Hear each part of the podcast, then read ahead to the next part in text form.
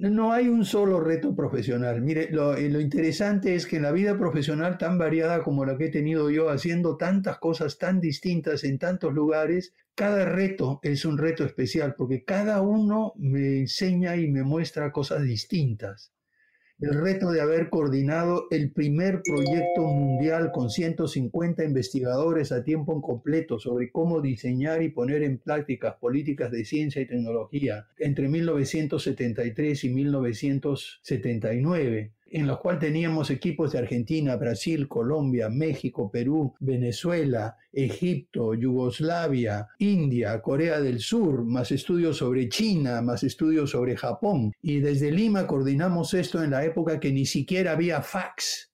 Teníamos que hacer todo por Celex, Bruno. No había correo electrónico. La ventaja fue que tuvimos que viajar mucho, pero el poder ser el coordinador de toda esta banda de locos y producir más de 40 libros que cambiaron la manera de pensar sobre cómo se diseñan e implementan en políticas de ciencia y tecnología fue un reto extraordinario. De ahí otro reto fue fundar GRADE, con Claudio Herska y Helen Jaworski, de cero pensamos lo que es ahora la institución más sólida en investigación de ciencias sociales aplicadas.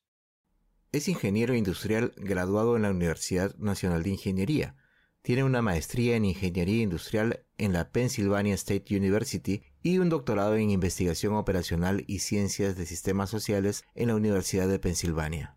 Ha sido presidente del Consejo Directivo del Programa de Ciencia y Tecnología antes FinCit y hoy Innovate Perú, en la presidencia del Consejo de Ministros del Perú, miembro del Consejo de Gobernadores del Centro Internacional de Investigaciones para el Desarrollo en Canadá, miembro del Consejo Consultivo de la Fundación Lamelson, miembro del directorio del International Institute for Environment and Development director del programa Agenda Perú en Foro Nacional e Internacional, jefe de Planeamiento Estratégico del Banco Mundial y presidente del Consejo Consultivo de Ciencia y Tecnología para el Desarrollo en las Naciones Unidas. Además ha sido profesor visitante del Instituto de Empresas en Madrid, de la Escuela de Negocios Wharton en la Universidad de Pensilvania y de la Universidad para la Paz en Costa Rica. En el Perú ha sido fundador y director ejecutivo de GRADE, asesor de los ministros de Industria, Relaciones Exteriores y Educación, de la Presidencia del Consejo de Ministros y del Instituto Nacional de Planificación. Ha sido docente en la Universidad del Pacífico y en la Universidad Católica, miembro del Consejo Nacional de Ciencia y Tecnología y asesor de varias empresas privadas, instituciones públicas y organismos no gubernamentales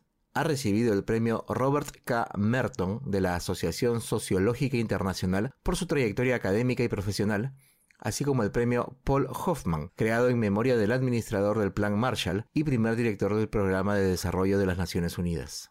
Ha escrito más de 25 libros sobre políticas de ciencia, tecnología, innovación, desarrollo y buen gobierno que han sido traducidos a varios idiomas. Ha publicado más de 150 artículos académicos, ha sido miembro del consejo editorial de las revistas Foresight, El Trimestre Económico, World Development y Technological Forecasting and Social Change, además de colaborar con varios medios de comunicación en el Perú. Hoy es congresista de la República y presidente de la Comisión de Ciencia, Innovación y Tecnología. Su nombre es Francisco Rafael Sagasti Hochhäusler y este es el episodio 5 de Mentes Peruanas. El Comercio Podcast presenta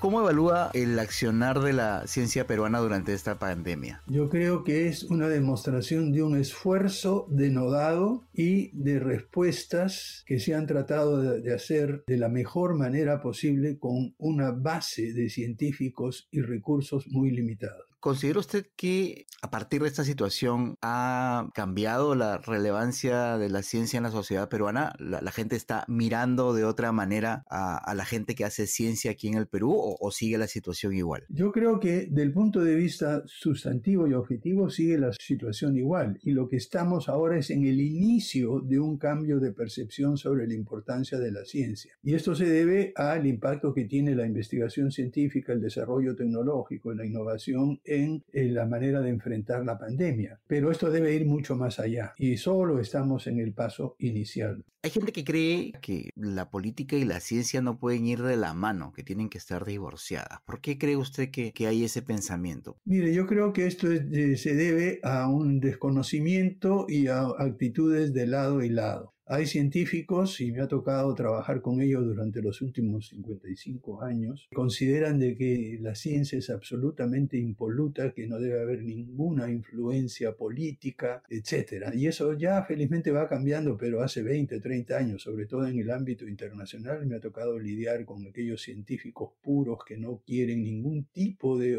de interferencia, sin darse cuenta que el entorno dentro del cual están operando es el que condiciona sus actividades. Y por otra parte, hay los políticos a quienes les molesta a veces la evidencia y que tienen un voluntarismo enorme, que dicen yo sí puedo, se puede hacer esto, aunque uno le muestre la evidencia de que no es posible.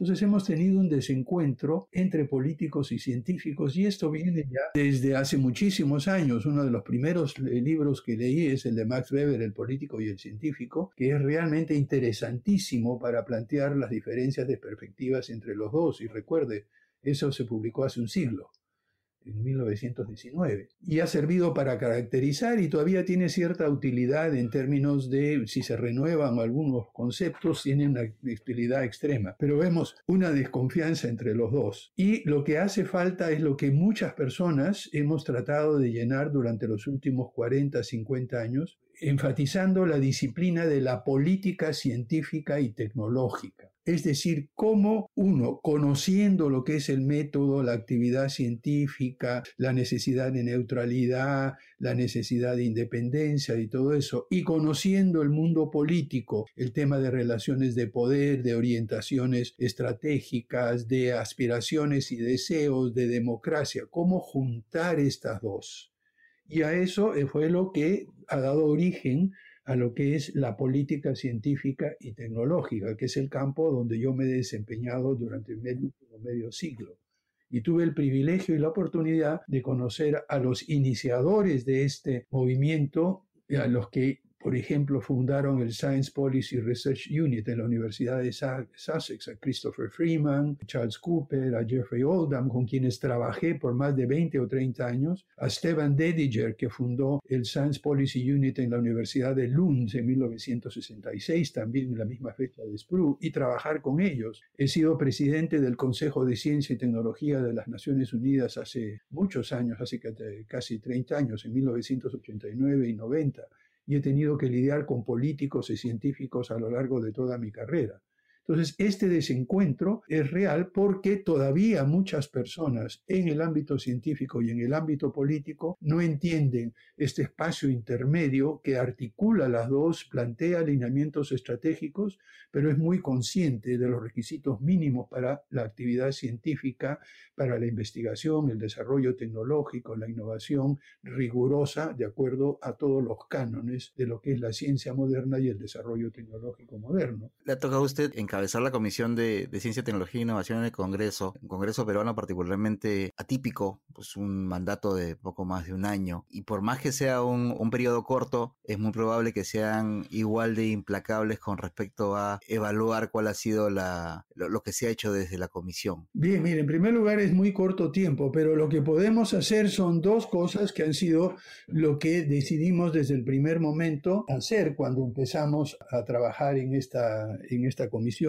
que tuve el privilegio y la suerte de que me elijan como presidente. Eh, lo primero es que hay respuestas urgentes que deben darse y usted ha mencionado el contexto de la pandemia, el contexto de la reforma universitaria. Eh, hay cosas urgentes que se están planteando y nosotros hemos respondido, en primer lugar, con las audiencias públicas virtuales, que nosotros fuimos la primera comisión del Congreso en esta situación de pandemia, e inaugurar lo que son las conferencias, las audiencias públicas virtuales. ¿Para qué? Para informar a la ciudadanía para recibir comentarios, recibir puntos de vista y para, si usted quiere, eh, mostrarle a la ciudadanía cuál es el papel que cumple la ciencia y la tecnología para resolver los desafíos y enfrentar los desafíos de la pandemia y sus secuelas. Pero en segundo lugar, somos conscientes que en este poco tiempo lo máximo que podemos hacer es sentar las bases para el próximo gobierno. Y allí hemos escogido cuatro temas centrales que son transversales. Ya estamos avanzando con el primero y esperamos terminarlos en una semana y media dos semanas, y luego empezar con, y hemos empezado ya con los otros tres en paralelo, pero en, en diferente, con diferente énfasis. El primero es cómo reestructurar la gobernanza sobre todo y la estructura del sistema de ciencia, tecnología e innovación en el Perú. Ya hemos tenido los diagnósticos de hace casi 10 años que hizo la UNCTAD y la CEPAL, el informe que hizo la OSD, hemos visto recomendaciones de muchísimos expertos y estamos después de un proceso de consulta muy intenso capitalizando sobre toda la experiencia adquirida, de presentar un proyecto de ley para reestructurar lo que es el conjunto de instituciones que trabajan en ciencia, tecnología e innovación desde el punto de vista de política pública en nuestro país. Eso es lo primero.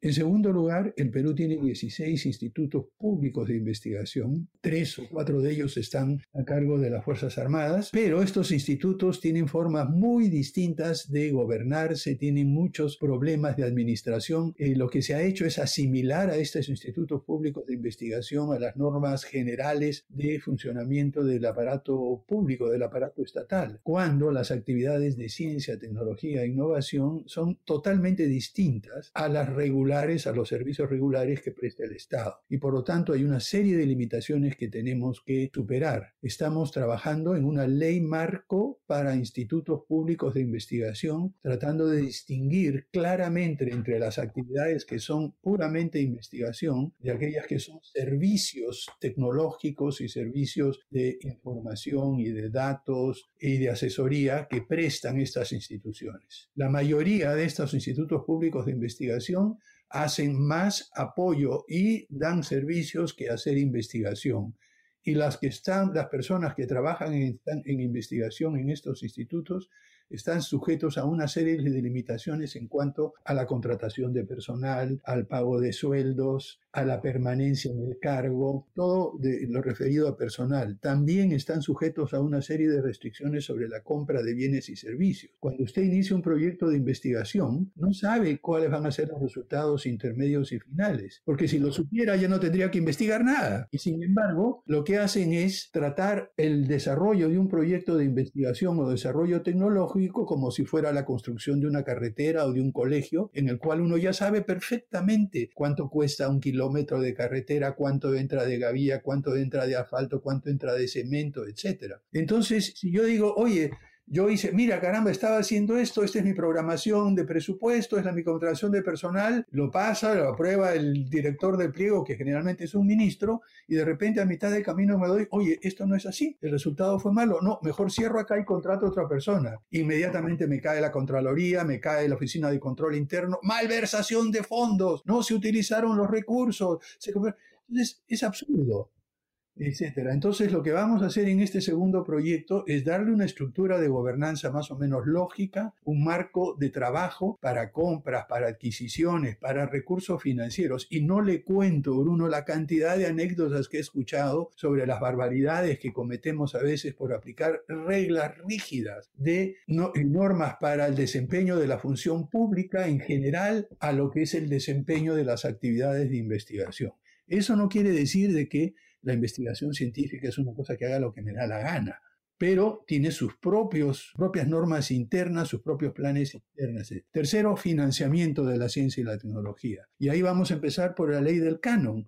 No es posible, y hemos escuchado ya en el Congreso, en las audiencias públicas y además en la prensa, de que el canon dedicado a actividades de investigación científica y desarrollo tecnológico se entrega solo a las universidades públicas en las regiones que generan ese canon. El resultado ha sido, como tenemos en algunas regiones, montos no utilizados de investigación porque las universidades públicas no tienen la capacidad, no tienen la dimensión y el tamaño y los recursos son muy grandes, y otras regiones en las cuales da la casualidad que no están los recursos naturales, pero que sí tienen equipos, gente trabajando. Entonces, una de las cosas que vamos a hacer es Miren, lo que está debajo del suelo es de todos los peruanos, no solamente de aquellos que tienen la suerte de estar ubicados encima en la superficie o donde están los recursos pesqueros o donde están los recursos forestales, etc. Entonces tenemos que ordenar eso un poco mejor y si bien hay que darle una preferencia a las regiones que tienen esos recursos, creemos que debería armarse un fondo común sujeto a concurso público para que participen todas las universidades, institutos tecnológicos y centros de investigación del país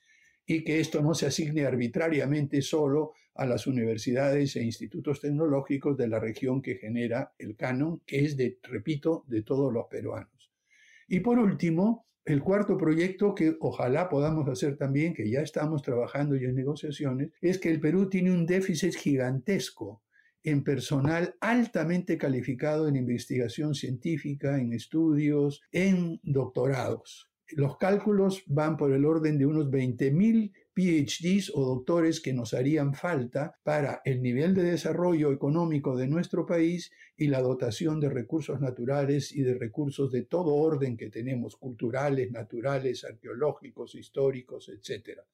Entonces tenemos que dar un marco que no es el mismo que la ley universitaria. ¿Por qué? Porque los doctorados y que en primer lugar deberían hacerse a tiempo completo y deberían ser pagados, deberían ser masivos. No hay prácticamente o son muy pocas las universidades en nuestro país que tienen la masa crítica de docentes para armar programas doctorados en hidrología, en geología, en física, en química, en bioquímica, en fin, en toda una serie de campos que son extraordinariamente importantes para el desarrollo de esa prodigiosa diversidad de recursos naturales que tenemos. Nos falta gente, pero ninguna universidad puede hacerlo sola. Entonces vamos a proponer una ley especial diferente a la ley universitaria con un régimen totalmente distinto para consorcios de investigación y estudios avanzados, cuyo objetivo es formar doctores uniendo los eh, docentes de diferentes universidades peruanas con universidades extranjeras, con empresas públicas, institutos públicos y empresas privadas para armar programas de formación de doctores, PhDs, en estos campos críticos de una manera acelerada y que sea útil para el país. Dicho sea de paso, la mayoría de las carreras que estoy mencionando, como arqueología, para hablar de ciencias humanas, como filosofía, además de todas las carreras que, les he mencionado, la mayoría de esas carreras se dictan en universidades públicas, no en universidades privadas. ¿Por qué? Porque los pregrados en estas eh, carreras no son rentables. Hay que invertir en laboratorios, hay que invertir en equipos, hay que tener docentes altamente calificados y desde el punto de vista del retorno a la inversión es muy bajo. Pero desde el punto de vista del retorno social, del retorno cultural, del retorno científico, tiene la más altísima tasa de retorno de cualquier otra inversión. Y si lo trasladamos eso en términos monetarios, también resulta por lo que hemos visto en estudios en otros países, altamente rentable. Y estamos en esta comisión corriendo aceleradamente para en estos cuatro temas, empezando por el último, estudios e investigaciones avanzadas, financiamiento de la ciencia, tecnología e innovación, reestructuración y flexibilización de las condiciones para el trabajo de institutos públicos y cambios en la gobernanza del sistema de ciencia y tecnología, estos son los cuatro temas que aspiramos a trabajar y dependerá del próximo gobierno si realmente recoge el guante y creando todas estas condiciones da el salto que necesitamos a partir del bicentenario de la independencia, de tal forma de empezar nuestro tercer siglo de vida independiente con buen pie y movilizando los recursos del conocimiento, la innovación de la mejor manera posible, precisamente cuando ya entramos de lleno a la sociedad del conocimiento y la información. Y mucha gente cree que solamente lo que falta para que la ciencia peruana mejore es que haya mayor inversión. ¿Usted piensa que es solamente eso?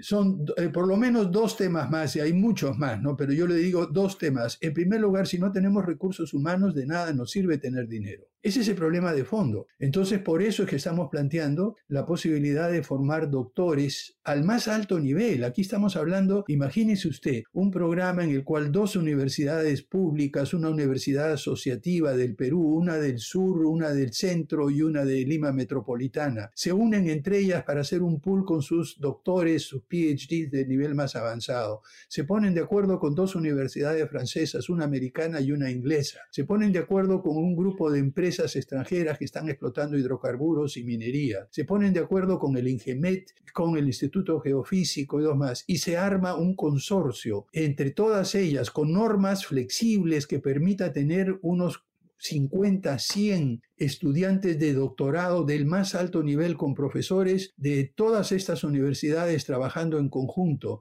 y en seis o siete años formar unos 50, 60 PhDs en el campo de geología, hidrología, para poder explotar y primero conocer mejor y explotar nuestros recursos naturales. Si no hacemos eso al mismo tiempo, de nada nos sirve aumentar los recursos financieros, como hemos visto. Pero la precondición es la toma de conciencia del mundo político, y allá volvemos al tema anterior que usted había mencionado, sobre la importancia de eh, que los políticos tomen conciencia de eso.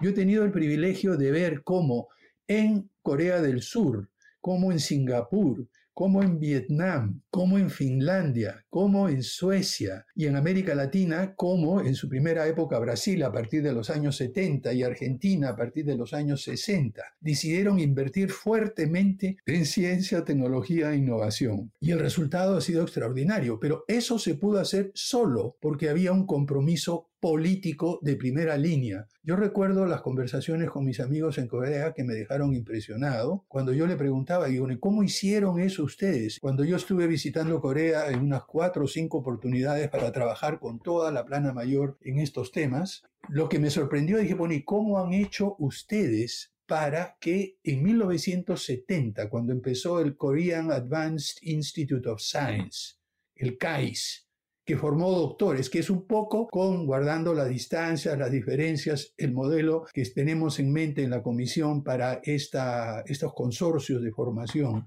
¿Cómo empezaron?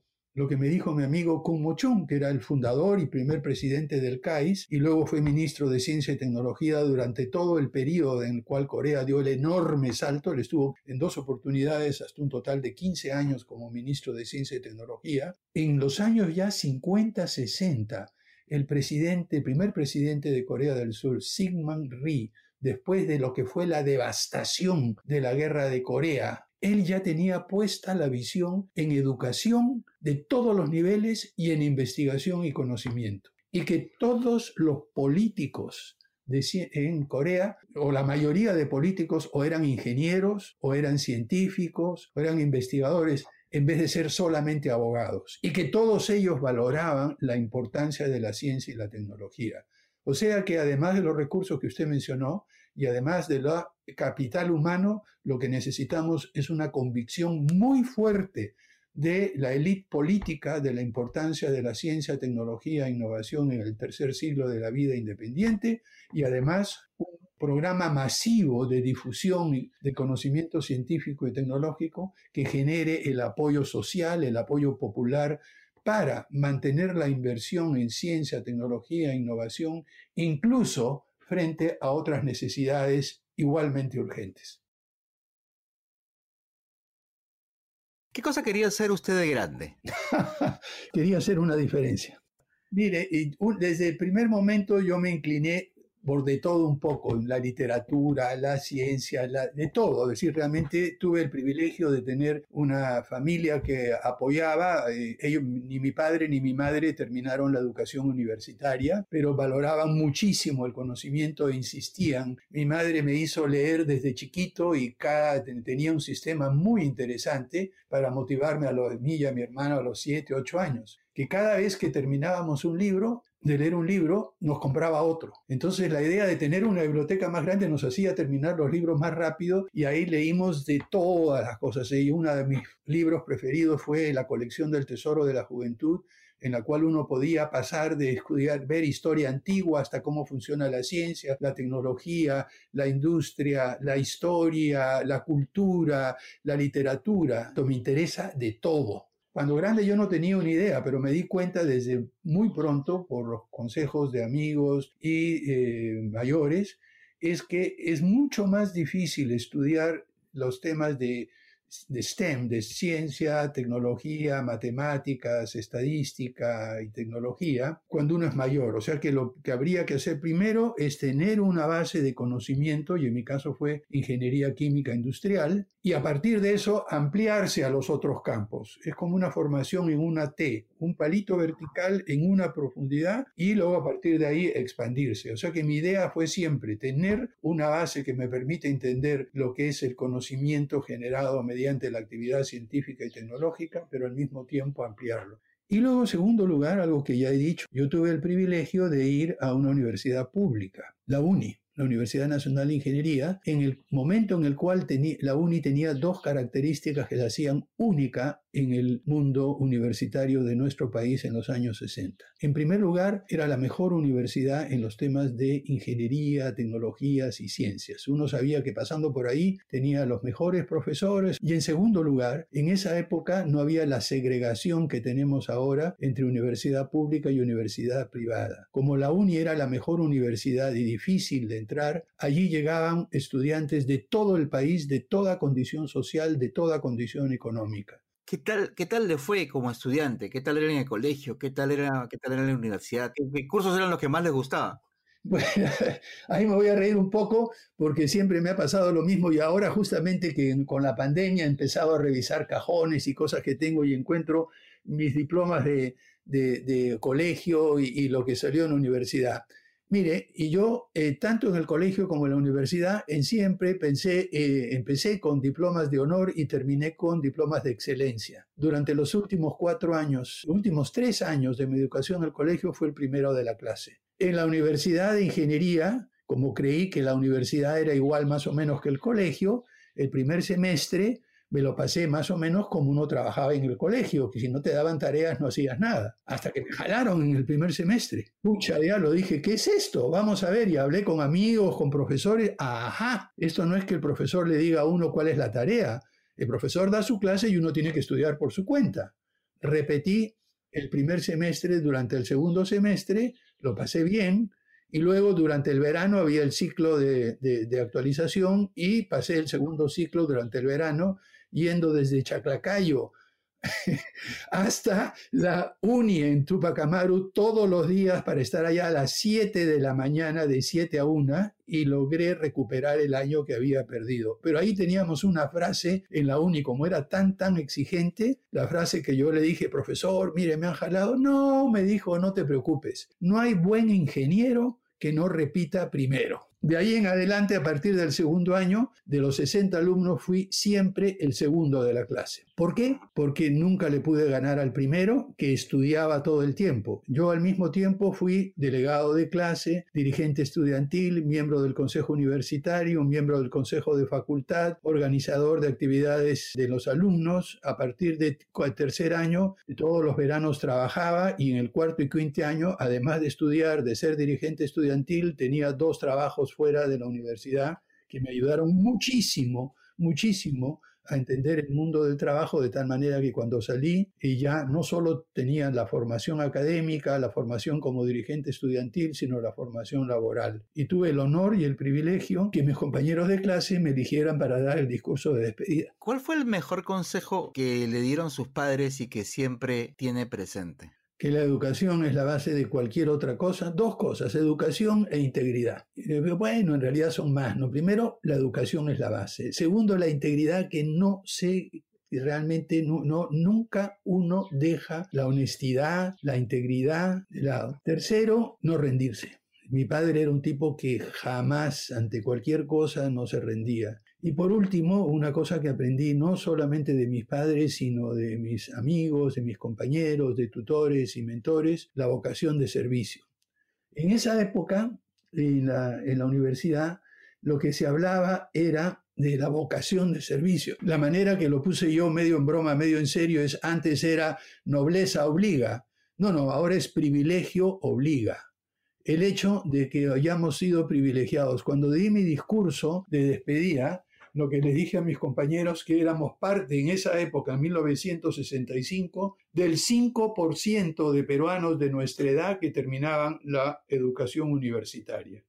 Y que ser parte de esa élite y el haber recibido ese privilegio nos obligaba a devolverle a la ciudadanía esto. Y eso es lo que he venido haciendo Esos fueron los consejos principales. ¿Cuál es su hobby? ¿Con qué cosas se entretiene? Ah, lectura, música. Eh, música para mí es esencial. Yo todo el tiempo escucho música clásica, tocaba la guitarra, empecé con piano y luego hace siete años, ya a la tierna edad de, de casi 70 años, decidí volver a tomar las clases de piano que abandoné cuando tenía 12. Y realmente me encantó. Tuve un profesor extraordinario que con mucha paciencia eh, no me enseñó las cosas que normalmente se enseñan, sino lo que él intuía que yo necesitaba y lo que yo quería aprender y como resultado eh, logré plasmar algunas composiciones en música, tanto música como letra, que, mm, que, eh, tenía en la mente cuando tocaba guitarra y no sabía cómo expresar esos sonidos que tenía en mi mente. He grabado, gracias a Mónica Gastelumendi y a Javier Pérez Saco, que fue el arreglista, un pequeño CD que le, si entra usted a mi página web puede encontrar en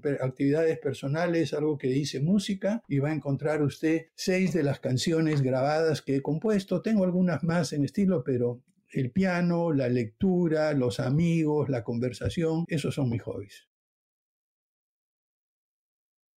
¿En qué momento siente usted que fue cuando se interesó por los temas relacionados con la ciencia, con la tecnología, con la innovación? Bueno, eh, además de tener una, una, idea general, que era siempre, como le he dicho, llegó un momento definitorio. Eh, yo eh, terminé aquí mi carrera universitaria, trabajé unos meses aquí en el Perú, Luego tuve la oportunidad de hacer prácticas en una compañía consultora sobre temas de investigación operacional, es decir, matemáticas aplicadas a la vida, a la gestión y todo eso, en Inglaterra durante un año. De ahí me fui a Penn State University, donde hice una maestría en ingeniería industrial muy sesgada hacia estadística matemática. Allí fue donde hice una de las primeras locuras cuando estaba en Penn State. Diseñé y con la ayuda de un amigo programador armamos el primer programa en el mundo para componer coreografía un programa de computadoras que permitía, y si usted entra en mi página web, va a encontrar ahí no solamente el, el,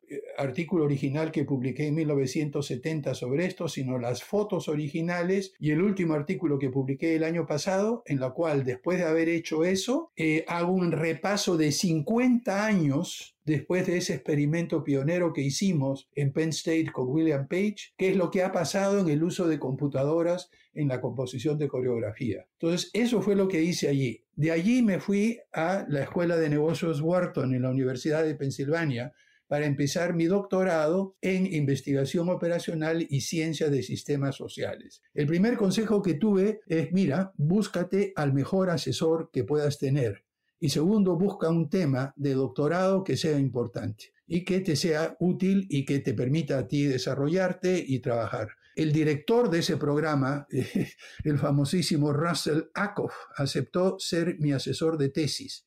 Él aceptaba un alumno cada cinco o seis años y tuve el privilegio de que él me aceptara a mí. Pero buscaba un tema. De casualidad, en 1968 llegué a Lima de visita y veo en el periódico un artículo que dice en, el comercio justamente, eh, dicho sea de paso, mi madre y mi padre trabajaron en el comercio. Mi madre fue la creadora de la primera página femenina en el Perú, la hizo en el comercio. Y mi padre fue redactor del comercio y periodista del comercio durante muchos años.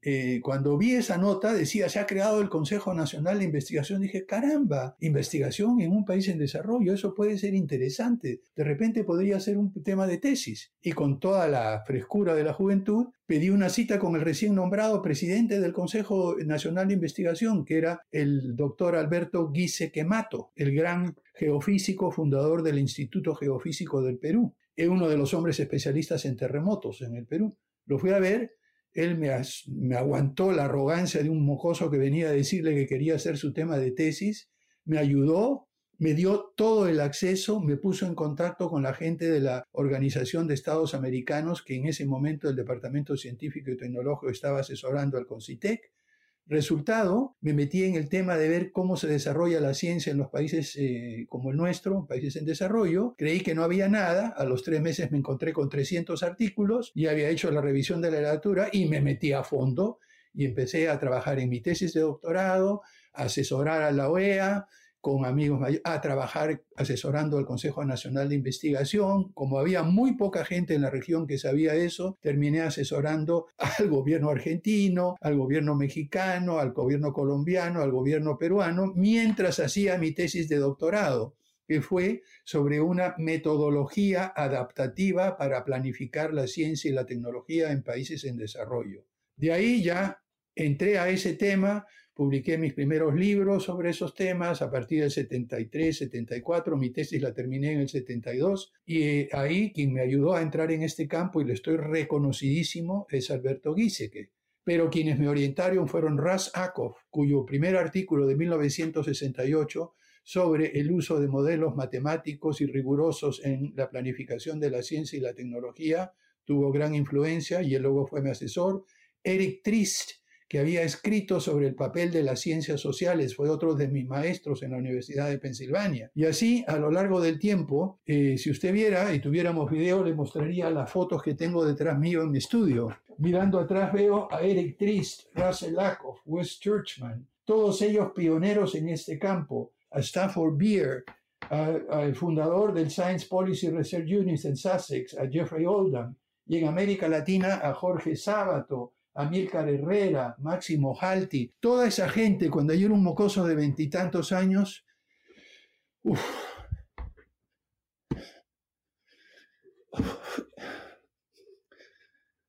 disculpe, me emocionó en esto. Es que todo, Bruno, la generosidad que tenía. yo era un insufrible, cuestionaba, escribía, adaptaba, publicaba seis. Yo tengo más de 150, 200 artículos académicos, más de 30 libros. Estos señores quizás vieron a un loquito interesado en el tema. Bueno, digo, y con eso, por eso es que mi tarea ha sido hacer lo mismo con otra gente. En un momento lo que he tratado es transmitir todo eso. De ahí el reto de, organizar la primera división de planeamiento estratégico del Banco Mundial, dirigirlo por siete años, tratando de reorientar lo que hacía el Banco Mundial en una época muy difícil después de una reorganización masiva.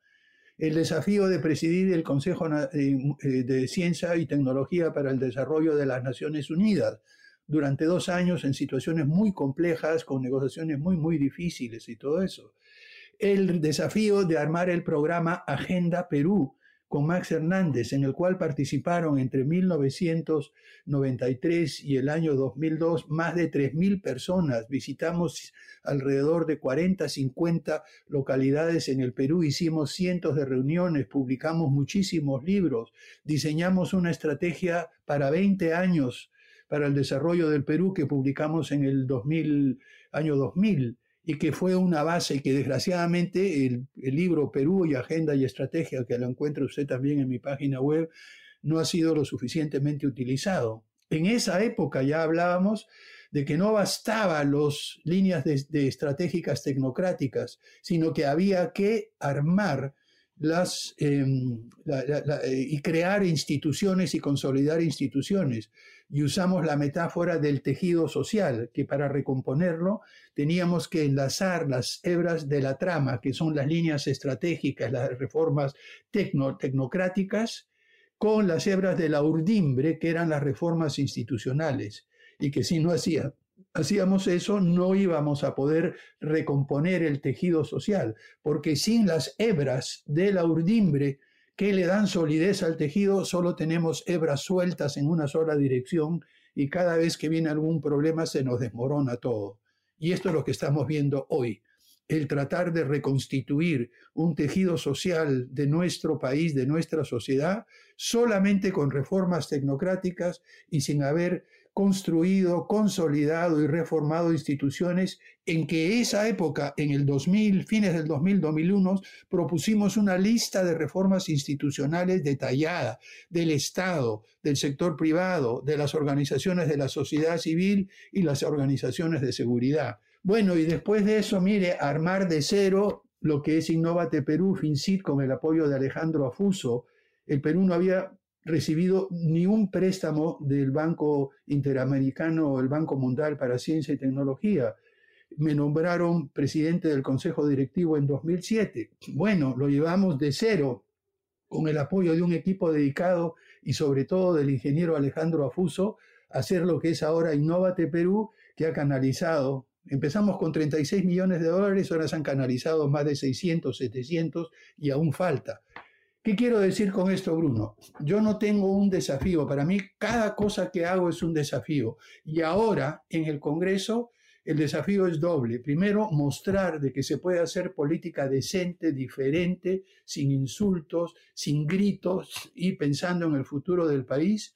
Y dirigir la Comisión de Ciencia, Innovación y Tecnología, en la cual estamos tratando de ser un modelo de armonía, discusión, contribución, consenso, que quizá pueda servir de ejemplo a otras comisiones dentro del Congreso y ojalá que lleguemos a hacer lo que le dije al principio en estos cuatro grandes temas que son esenciales. ¿Qué pasaje cree usted de su vida profesional que le ha causado alguna frustración por no haber podido concretar lo, lo planeado? Quizá uno de los más eh, que ha tenido más repercusiones es que en agosto de 1979, cuando después de negociaciones muy complejas en la Conferencia Mundial de Ciencia y Tecnología para el Desarrollo, en la cual yo era uno de los dos negociadores por el Grupo 77, el Perú y Túnez éramos los dos países del grupo, llegamos a un acuerdo para crear un fondo mundial para ciencia, tecnología y desarrollo con, el, con los representantes de los países ricos, de los países socialistas, de los países árabes, etc. Desgraciadamente este acuerdo lo llegamos en el último año del presidente Carter.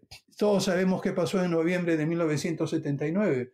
Fue elegido Ronald Reagan y, y, cuando asumió el poder en enero de 1980 echó por la borda años de negociaciones a nivel internacional y eso hasta el momento nunca se ha podido volver a recrear la otra frustración, digamos una frustración permanente, es llevar 50 eh, años y darme cuenta que más se han aceptado mis ideas y planteamientos en muchísimos países, en otras partes del mundo, que en el mío. ¿Cómo ves su futuro profesional? Eh, mire, yo tengo casi 76 años. Mi futuro profesional se va a ver marcado, espero, por terminar de escribir libros que vengo escribiendo hace muchos años. Yo tengo una interpretación de lo que nos está sucediendo y lo que va a pasar en el mundo que ya tiene más de 30 años de trabajo. He conseguido apoyo parcial, para, ya estoy en la mitad de mi libro que se llama El ocaso de la era baconiana y el futuro de la humanidad. Esto en referencia a Sir Francis Bacon, que sin querer queriendo me he convertido en uno de los, entre comillas, especialistas en Sir Francis Bacon en la región de América Latina. Tengo que terminar ese libro, ya tengo seis capítulos escritos, me faltan otros seis, tengo borradores avanzados, tengo un libro sobre ciencias de gestión, otro libro sobre mis artículos periodísticos sobre Lima, otro libro de anécdotas e historias personales. Entonces, una vez que termine mi periodo en el Congreso, espero tener los recursos y el tiempo y la energía suficiente para completar tres o cuatro libros y luego, bueno, dedicarme a la enseñanza, que me encanta, y a formar gente y, como le digo, a poder darle a las siguientes generaciones lo que generosamente recibí de las generaciones que me precedieron. Este fue el quinto episodio de Mentes Peruanas, una serie de podcasts producidas por el diario El Comercio para conocer un poco más a fondo a las figuras representativas de la escena científica nacional. Mi nombre es Bruno Ortiz, gracias por escucharnos. Esto fue Mentes Peruanas.